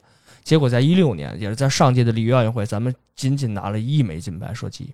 然后就是羽毛球，羽毛球在一六年可以说是我们两大球，乒乓球、羽毛球，那是我们一直引以为傲的项目。乒羽中心，对，乒羽中心啊，那那会儿就觉得就是世界，只要咱们派出代表团了，那基本就是人挡杀人，佛挡杀佛，就是没有问题。其他国家都不想跟咱们玩儿。对，就是根本就就进了四强，那会儿尤其是乒乓球啊，我不知道你们有没有印象，我记得就基本进了四强，要不然就是四个都是中国的，要不然就三打一。啊、不，我们那会儿有一个词汇叫胜利会师啊，对对对，胜利会师啊，对，就是金银铜手拿把掐了，反正对这个奖牌都是我们的了啊。就是我们就认为就这两个项目必须得升这三面都是五星红旗，就有一面要是其他国家的国旗，不对不行我，觉得就根本就没拿着，觉得这块就跟丢了似的。但是在一二年，我们羽毛球仅仅拿了两枚金牌，男单和男双，女子项目全军覆没。嗯之前刚刚查到一个数据，就是截止到这个月的中旬，这个世界最新的这个羽毛球世界排名，中国队基本上在五个项目，也就是男单、男双、女单、女双和混双，，只有混双世界第一、第二是属于中国，呃，世界第一和第三是属于中国的。我们一直引以为傲的男单，陈龙现在排在第六。女子单打啊，这个陈雨菲是第二，何冰娇是世界第九。男双最高排名是世界排名第六，女双一个第三，一个第七。这是咱们现在的战绩。其实我们知道，羽毛球项目观众其实很多了，就咱们的老对手啊，甭提了印尼、印尼、韩国，还有这个中华台北，这都是咱老对手。但是包括现在日本，就是我都没想到，我都不知道原来日本还有这么强的现在羽毛球的实力。日本现在男子单打世界排名第一，桃田贤斗，然然后他女双世界第一、第二都是日本人，而且这五个项目里，世界排名前十的都有日本选手。是不是日本又出了一个什么羽毛球小将之类的啊对对你看头球小将什么 王子这是不是又画了一个羽毛球的比赛什么的？羽毛球什么漫漫画怎？么突然一下就冒了泡了？就是我认为，就是我个人认为，奥运会以后，像咱们国家的发展就是什么呀？就是你其实那些优势项目你不用着急，举重现在的优势项目啊，举重、跳水、羽乒乓球，就这三项，每一个奥运周期都有大把的人才供国家队筛选。进了国家队层面，代表国家队参加奥运会比赛，那都是人精人尖子，你都不用去着急他们的成绩，就看他们能不能打破世界纪录就完了。就乒乓球这种，你说跳水，我记得跳水每次看特印象，应该是一六年奥运会，有一个国外选手压水花压特好，然后他那会儿啪反超咱们中国拿的第一，然后下下一轮是最后一轮，咱们中国这个选手，我记得应该是一个男子选手，我忘了叫什么了。下水以后，那个我看的是外国的解说，因为后来看的，看的外国的解说，就是那解说人都傻了，没有水花儿，你就不可能理解怎么从就是从有点违反十米台下来没有水花儿，你有点违反物理原理，对，这都不可能，就跟一石子掉水里，这是怎么可能是这种状态？这种项目，咱举重、跳水，这都根本就不用着急。但是像我们这种原来强势优势，现在开始慢慢走下坡路的项目，羽毛球和射击，我们怎么着能让它再返回来？我们丢的金牌，我们要给它拿回来。因为我觉得，像羽毛球和和这个射击都应该跟这个乒乓球像这种项目一样，都是有非常成熟的奥运梯队选拔人才，一波一波往里筛，一波一波往里进。射击我们还是需要埃蒙斯啊。射击的，那是一二年还是一六年，我忘了。他射射射飞了啊，最后一环就是了。对我记得就是像这种我们曾经优势的项目，我们怎么着再重新拿回来，我们再让它在奥运会成为我们中国的优势项目。还有就是从零八年我们举办奥运会以后，就是我零八年我们奥运巅峰之后，像很多的项目原来我们都没怎么有参与感的，像击剑、帆船、帆板、皮划艇。包括上届奥运会第一次获得的场地自行车，像这些项目，其实我们现在在奥运会上是有竞争力的。击剑我们已经连续三届奥运会都拿到金牌了，也就是说，我们并不是靠这一届，靠零八年那一届的啊，我我我们能后蹭一块儿。我们这些项目其实是有一定的竞争力，那我们怎么着用我们这些可以说，哎，还能有进步空间的这些项目，然后来提高。能向这些优势项目去看齐，当然这我觉得不是说五年十年能解决的问题，肯定是一个长久的计划。但是我们希望在不久的将来吧，我们能看到这一幕的发生。然后，然后就是最重要的就是大项田径，即田径应该是这届奥运会应该是三百多个小项，田径是有四十七个小项。但是在田径里，我们中国奥运会能拿到几块呢？就现在你想想，就是咱们每届奥运会能拿到的，我估计也就铁饼。往外扔的那项目，我们还能争一争。你像什么长跑、长跑、短跑，那都不要想。孙炳添已经打破神迹了，九秒九跑进十秒，亚洲第一，那就是很不容易。但是你像博尔特那记录八秒几，差一秒多，那基本上差出二三十米去，你根本就不要想。所以我觉得，在我们这弱势项目，尤其是足球和篮球。很可惜，篮球这这届奥运会我们我们打不上了，我们只能那个姚主席只能带女篮和三对三 球队去。就是我还不知道为什么有一三对三是今年新增的，好像今年新增了三对三和对滑板。奥运会一百多年了，他觉得太老了。然后现在要年轻化，因为年轻人不看奥运会，奥运会跟我没关系，对不对？然后包括下一届是洛杉矶还是是巴黎有街舞？下届呃下届巴黎街舞街舞算奥运项目。然后我这就是街舞。然后我就说这个街舞虽然我不是从业者，我也不太理了解哈。然后这个评判那肯定还有一些规范动作吧？你看，你看，你你比如说体操、跳水，这是有规范动作的难度系数的，难度系数对吧？这可以打下届奥运会他也可以有难度系数。下届奥运会国家队成员易烊千玺。还带流量是吧？对，然后就是我，因为这个奥运会它也与时俱进嘛，有好好多以前古老的项目可能就就消失了，消失了。然后现在像街舞，我不知道说唱以后会不会啊？这种 那可能在洛杉矶奥运会有可能输。那我应该去是在代表中国代表。当利拉德说呀，我不参加男篮了啊！你看这表，我跟你说一段啊。其实我就觉得，像咱们就是这些，可以说是。没什么希望那种大项，就是说观众其实很多人看奥运会看的是什么田径的热闹劲儿，对吧？百米、二百米，然后就是真刺激，真刺激，真热血，恨不得就觉得我几秒钟一翻一瞪眼啊！这这太快了，这个 就就看这个人到底能跑多快。就是起跑那一瞬间，包括这百米加速这八秒多呢，都其实整个田径，我我相信这四十七个小项，大家可能都不知道都有什么，但是最起码你知道有男子一百米、男子四百米、男子二百米吧，对吧？一百一十米栏，这是你最。最起码知道也是你最关注的，然后就是足球、篮球，这些项目都是我们中国很弱的项目。男篮我们已经多少年连续参加奥运会，但今年我们就打不了了。也就是说，这届打不了，下个周期还是打不了。为什么？还是这波人肯定还是没戏。你现在日本你看到了，上场刚赢了法国，对吧？就是那个在热身赛。所以说，我觉得就是我们这些差距其实还是很大的。就是我们我刚才路上也是想了想，怎么着让中国的这些热门的体育项目由商业化变成真正的体育化。就是现在你搞的，你像说多一点，你比如说咱们这些 CBA 也好，然后中超联赛也好，哎，踢的真热闹，如火如荼啊，天天的那么多球迷关注，但是能真正为中国的这些体育，为中国男篮和中国男足能多供多少苗子？好好想一想，对吧？就这是很可怕的。就是说你现在没有苗子，你只有这些热闹的赛事，管什么用？这个是一大问题。啊，所以说这也是我关注。其实我真是希望，咱们中国能从真正的从体育大国，真正向体育强国迈进，就是靠这些我们已有的优势项目和我们这些有竞争力的这些附属项目，我们一块儿哎去努力，然后让中让中国真正的从一个大国变成一个体育的强国。哎，这是我的一看法。你真是那个球迷的身，操着总局的心。是，那杨哥接着说说自己怎么想。其实我觉得这个现在奥运会的关注，反正从我的自己角度来说，可能会随着这个越来越弱化，不像以前就真的盯着奖牌榜啊说升国升国旗奏国歌是吧？然后看着我们又怎么样怎么样。现在其实，因为我想也是看到更多大众化的体育，包括刚刚七十一说的，像比如像击剑，你觉得很冷门，其实你知道现在。中国的青少年的击剑的这种培训是如火如荼的，嗯，包括像篮球一样、乒乓球一样，因为它是有广泛的群众基础。第一个，第二个是现在家长也知道孩子这个兴趣班然后，然后再加上体教结合，可能是，然后能有特招，特招只要能加分然后这个能有功利化特别严重，然后主要能能让我孩子然后能上好学校或者能有好的前途，那我就去做这件事情。更多的是一些培训机构也是雨后春笋这样的出来，包括像网球啊这些，呃，小孩儿就是青少年培训的这种，包括像一些赛事也是 U 十几的，就国内的一些赛事逐渐的也在起来。我觉得这都是好的现象，因为不是说只靠国家体育总局那儿上面这使劲儿，然后底下的这些自发的民间的，包括一些赛事组织等等，也是在去做这些事情。我觉得就是特别好，因为我觉得还是全民大众的这个参与热情，然后。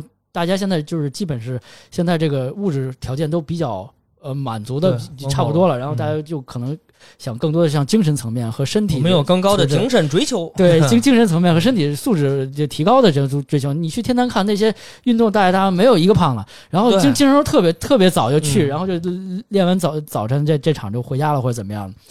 然后这对于我们，我觉得整体这国民素质、精气神是特别好的一一个方式的表现，而且不是说就是督着你去学这个，而且现在。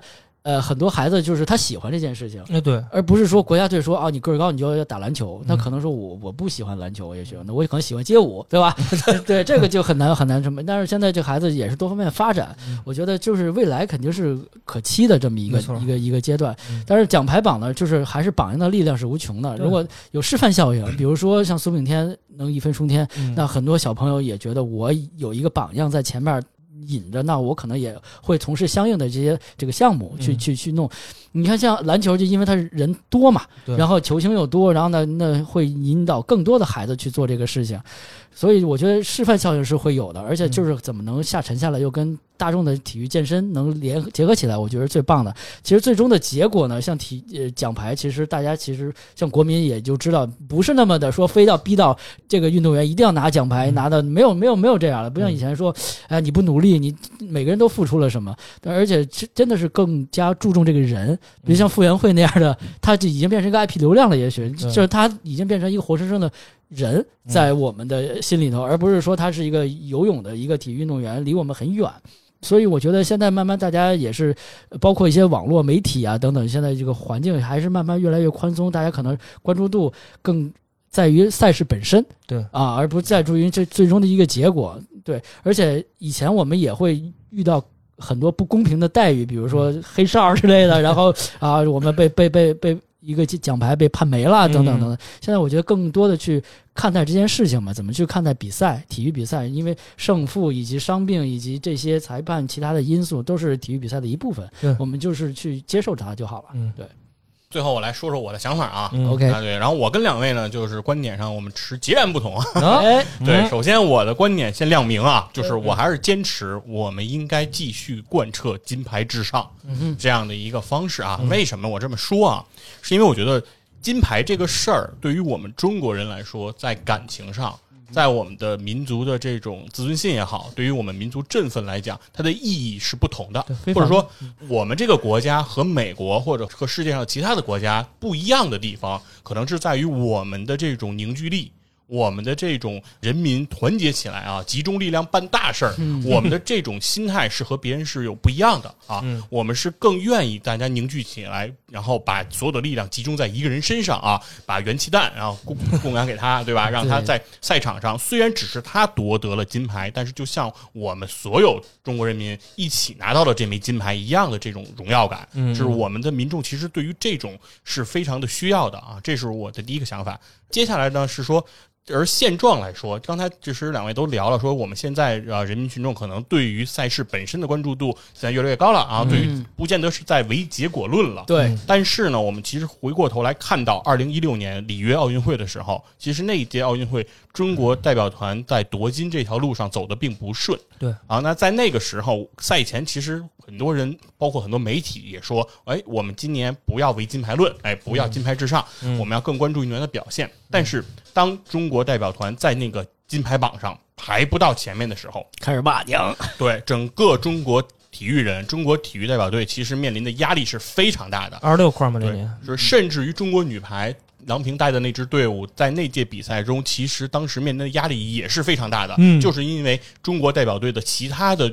运动员其他的项目，我们很多的夺金点失利了，对，全没了。对，那所以当时其实女排能够夺金这件事情，给到中国人的这种振奋和这种提振也是非常强大的，振奋人心。对，也是打了一剂强心针。因为我记得没记错，应该他应该是倒数第二块。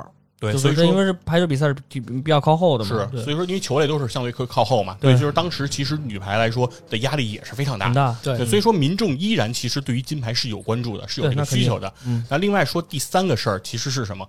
奥运金牌对于所有的体育行业的从业者来说，和我们这种体育迷的意义是不一样的。嗯，就是在体育记者爆出来的消息，在整个在体育新闻工作者。他的对于比如说金牌榜的这种变化出来之后，他们的反应和体育迷是不一样的。他们的反应会是什么？比如说一个运动项目我们夺金了，马上在这个媒体的这个呃媒体屋里传出来的声音就是辽宁一块金牌啊，安徽一块金牌，什么意思？为什么要这么喊？为什么要这么说？是因为我们的制度就是奥运的金牌将计入到下届的全运会的金牌榜的。这个数字上，就是说你在奥运会上拿到了这块金牌，如果你是代表的是江苏体育总局省队，江苏体育局队，那江苏队在全运会上就已经在全运会比赛开始前，你就有一块金牌，一块金牌了，没错。那所以每一块金牌，其实对于每一个地方体育局来说，都是至关重要的，都是沉甸甸的。因为每一个体育局自己的业绩的评估，其实都。会非常的参考全运会的这样一个成就，嗯，那所以说很多体育人都会说说中国很多运动项目运动员更关注于全运会，甚至不是奥运会。那为什么？因为比如说我在我这个所在的项目，我在奥运会上不能夺牌。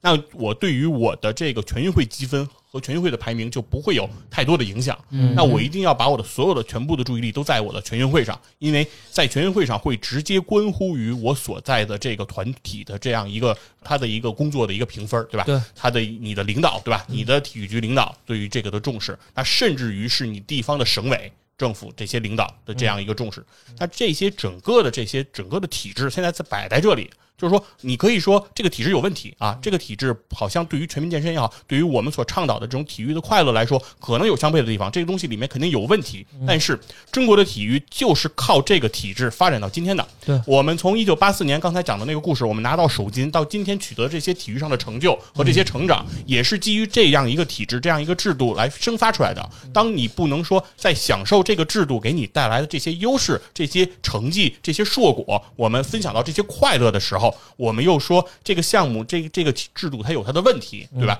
这两个东西你要全你要都要接受的。那所以说，那这个时候，如果作为我们体育迷啊，对于我们民众来说，如果说我们对于金牌现在失去关注。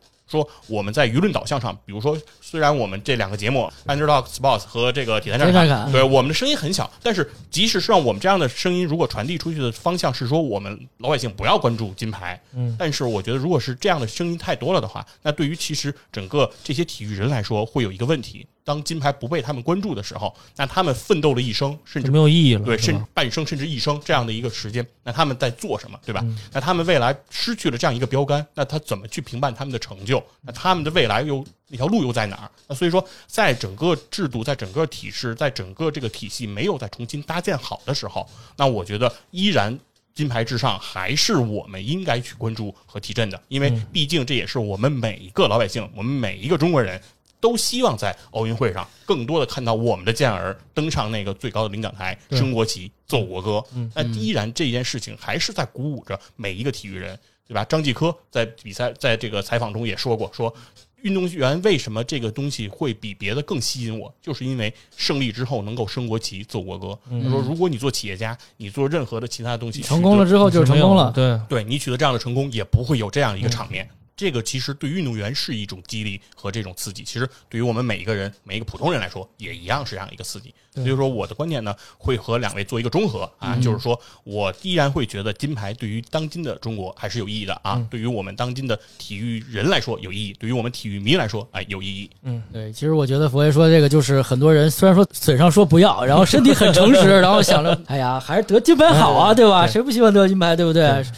还是希望就是站在领奖台最高的那个是我们自己国家的这个运动员，对吧？嗯。然后就是我们真的是在这个领域能取得这样的成就，然后确实还是我想说的，真的有示范效应，真的需要这样的一个提振，要不然可能如果在这个项目上我们总是失利，或者可能这个项目越来越萎缩，以至于它可能会消失，也许就是没关注度很低嘛，对对吧？它又没有那么广泛的群众基础的话，那其实就没有什么存在意义了。对一般人来说，可能。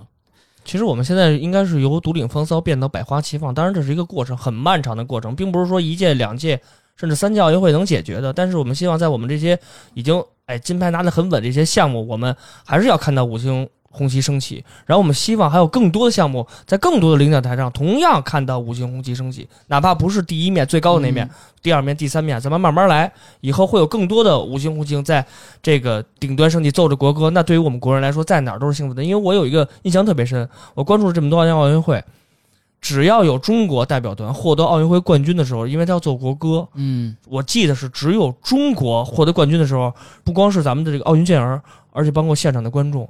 都是唱过歌的啊，只有中国才这样，嗯，就是像刚才有的国家的国歌没歌词儿。啊，不是，当然这单说啊，但是这个就像刚才佛爷说的，就是奥运会的冠军在在这个另外的国家，在外国升起五星红旗，奏响中华人民共和国国歌的时候，对于这些在外国漂泊的这些。海外游子来说是有不同的意义，意义不行不一样。对他就是在这能听到这个国歌在外国响起，对于他来说太就太弥足珍贵了。所以说，为什么只有在咱们中国国歌奏响的时候会有这么多人合唱？这就是一个这个民族的向心力和民族凝聚力的问题。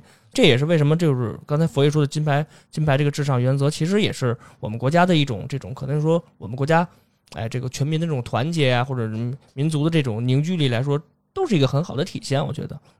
对，因为我们国家呢，确实跟其他的国家有一些不一样，就是从一八四零年开始啊，中国进入到那样的一个时代，然后我们从战火中走来，然后我们从半封建半殖民地的那个状态走来，其实中国人肯定是对这些民族上历史上我们受到的这些苦难的记忆是融在我们的基因之中的啊，是非常深刻的。那所以说，可能这个记忆。跟别的其他的呃，相对于比较顺风顺水的这些国家，有可能会有些不一样。那所以说，我们对于这样的一些金牌的这种追求，我觉得也是可以理解的啊，并不见得说我们追求金牌，这是一件说看上去我们落后于别人的这样一个想法。我并不这么认为。对，肯定不是这样的。就是说，其实这两个话题并不是相悖的。嗯，就是现在是金牌至上，当然我们可能若若干年以后，我们到全民体育的时候，我们可能会获得更多的金牌。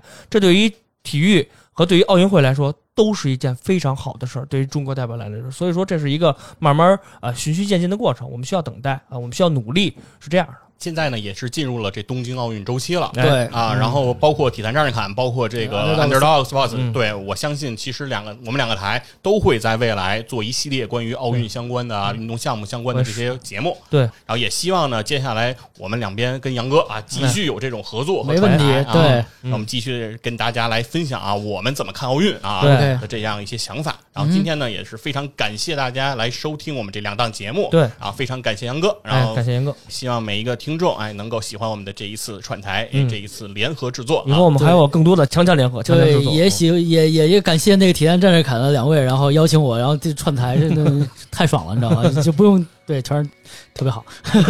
好，非常感谢大家，谢谢，下期节目再见，再见，拜拜。迎接另一个晨曦，带来全新空气。气息改变，情味不变，茶香飘满情意。我家大门常打开，开放怀抱等你。拥抱过就有了默契，你会爱上这里。不管远近，都是客人，请不用客气。相约好了在一起，我们欢迎你。我家种着万年青，开放一段传奇。为传统的土壤播种，为你留下回忆。陌生熟悉都是客人，请不用距离。一己自来没关系，有太多话题。北极欢迎你，为你开天辟地。流动中的美丽充满着朝气。北京欢迎你，在太阳下分享呼吸。在黄土地刷新成绩。